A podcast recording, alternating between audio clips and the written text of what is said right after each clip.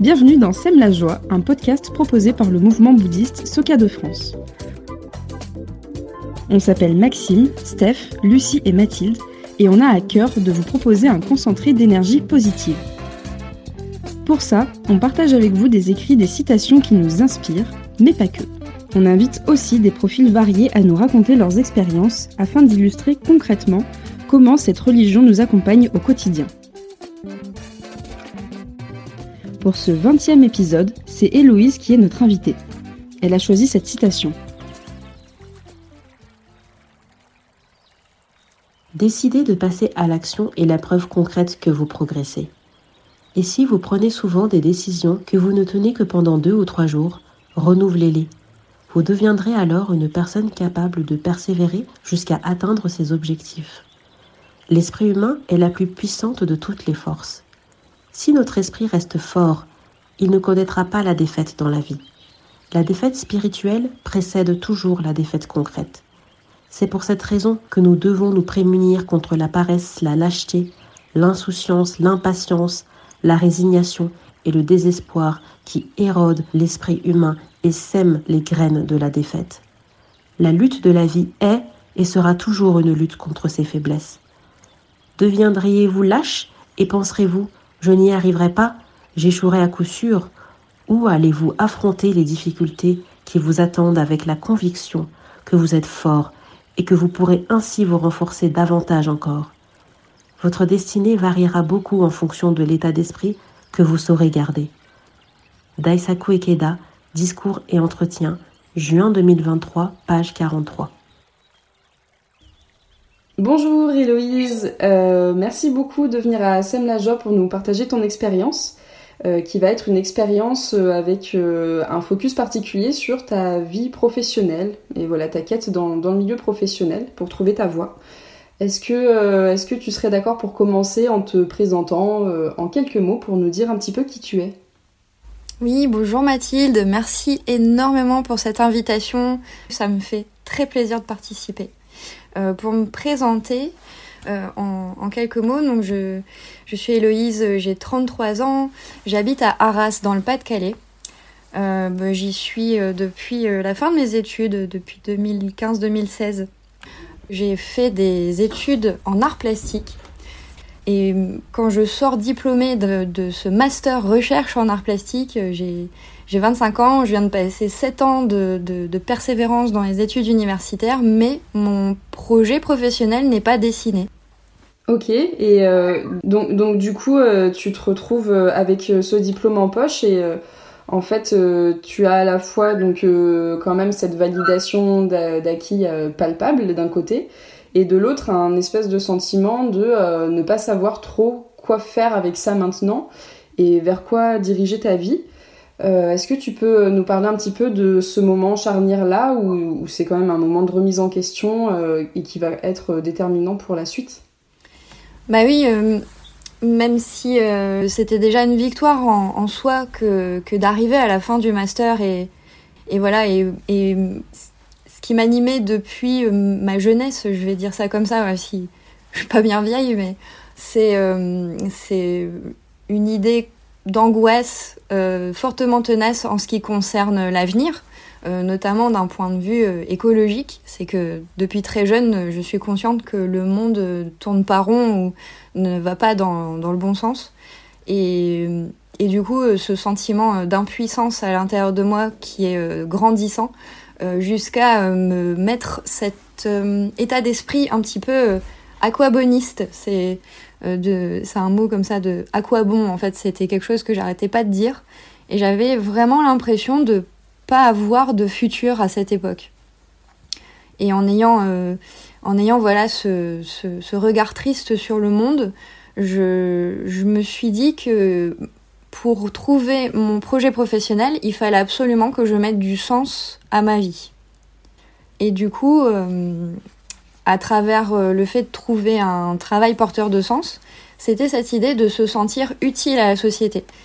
Et c'est euh, notamment en arrivant à Arras en 2016 que j'ai compris cette quête de sens qui m'animait et ce besoin d'utilité. et, et, que tout ça pouvait être rassemblé dans une cause plus grande que moi et ma propre vie.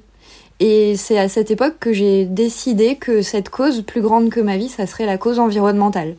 Donc ça a démarré euh, finalement une nouvelle quête de comment intégrer l'écologie à ma pratique artistique. Ok, donc là on est en 2016 et donc il y a déjà euh, voilà ce premier élément qui arrive dans ta vie. Euh, tu, tu, es à, Arras et il y a, y, a, y a, déjà deux trois choses qui commencent à bouger en toi. Et il y a ensuite une autre rencontre qui va venir un petit peu euh, voilà, euh, bouleverser ta vie et qui va être en tout cas euh, quelque chose d'important dans ton existence, c'est ta rencontre du bouddhisme. donc quelques années après, en fait en 2019. Est-ce que tu veux bien nous raconter ce, moment-là, cette rencontre? En gros, cette rencontre, c'est celle d'Alexandra, qui, qui, est bouddhiste. je la salue d'ailleurs, je lui fais des gros bisous si elle écoute ce podcast et qui m'a accueillie chez elle alors qu'elle me connaissait pas. Euh, j'arrive comme ça pour le nouvel an. Et euh, je, quand je rencontre quelqu'un pour la première fois, je m'intéresse toujours à sa bibliothèque. Et je pense que on n'est pas, je suis pas la seule à faire ça. Euh, et je vois plein de livres sur le bouddhisme. Alors je me dis, c'est génial, je vais pouvoir je vais pouvoir lui parler de ça, c'est un point commun. Moi aussi, je m'intéresse au bouddhisme depuis longtemps, mais j'en avais vraiment qu'un point de vue euh, intellectuel, on va dire. Et moi, je m'interrogeais beaucoup sur bah, comment on pratique le bouddhisme. Est-ce qu'il y a un endroit pour aller euh, euh, prier? Comment on prie chez les bouddhistes? Ça, c'était quelque chose qui attirait fortement ma curiosité. et du coup, dès le 2 janvier 2019, euh, Alexandra m'invite à une réunion de discussion d'un groupe de bouddhistes. Euh, et euh, je me rappelle que en, rencontrant Alexandra et ensuite tout, ces, tout ce groupe, je me sentais soulagée parce que je, je reconnaissais avoir trouvé enfin un outil puissant pour moi et pour ma vie pour me créer ma propre foi. Parce qu'en fait, moi, j'ai grandi voilà, avec des parents croyants mais pas pratiquants. Enfin, voilà, j'ai pas fait de catéchisme, mes parents ne m'ont jamais éduqué religieusement. Et c'est venu très, très, très tardivement, vers voilà, 25 ans, 24, 25 ans, je me suis vraiment demandé ce qu'apportait dans la vie le, le fait d'avoir la foi. Je me suis interrogée sur ce mot-là. Mais mine de rien, je sentais que spirituellement, il se passait des choses en moi et que j'avais envie de me trouver un outil pour essayer de développer ce sentiment.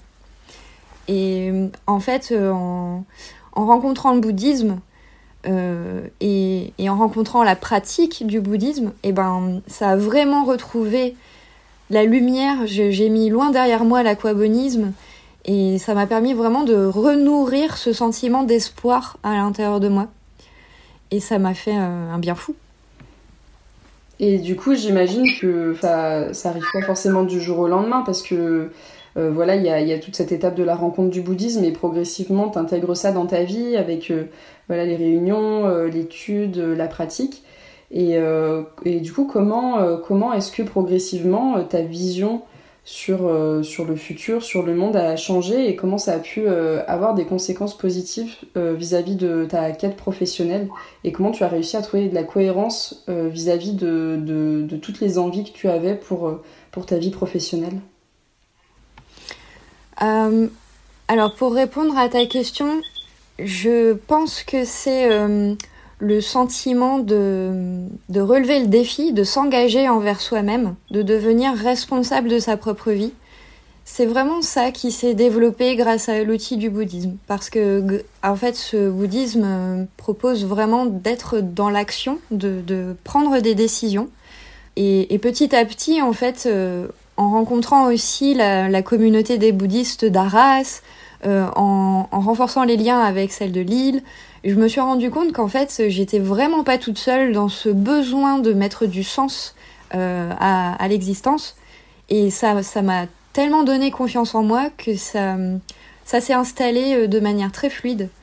Euh, et puis, l'idée de mon projet professionnel d'y mettre du sens, d'intégrer l'écologie, finalement, c'était celui de faire euh, le vœu de la paix et de transformer euh, le monde, quoi. Mais euh, en profondeur. Donc ça, je pense que j'ai compris que ça commençait d'abord par moi, une forme d'écologie intérieure, et que j'allais ensuite euh, naturellement et, grâce à mes efforts, trouver comment j'allais le faire de manière professionnelle.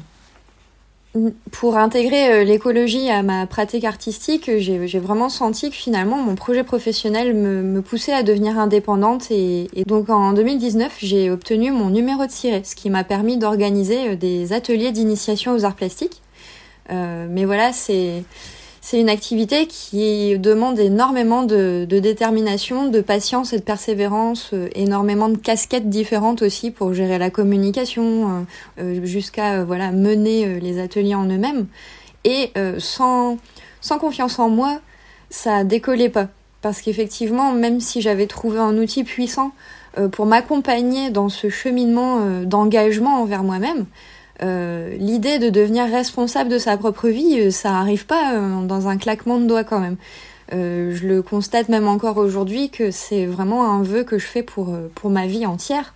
mais c'est pas en, rencontrant le bouddhisme, je n'ai pas été épargnée par des rechutes de d'espoir, enfin le désespoir qui se représente notamment en 2020.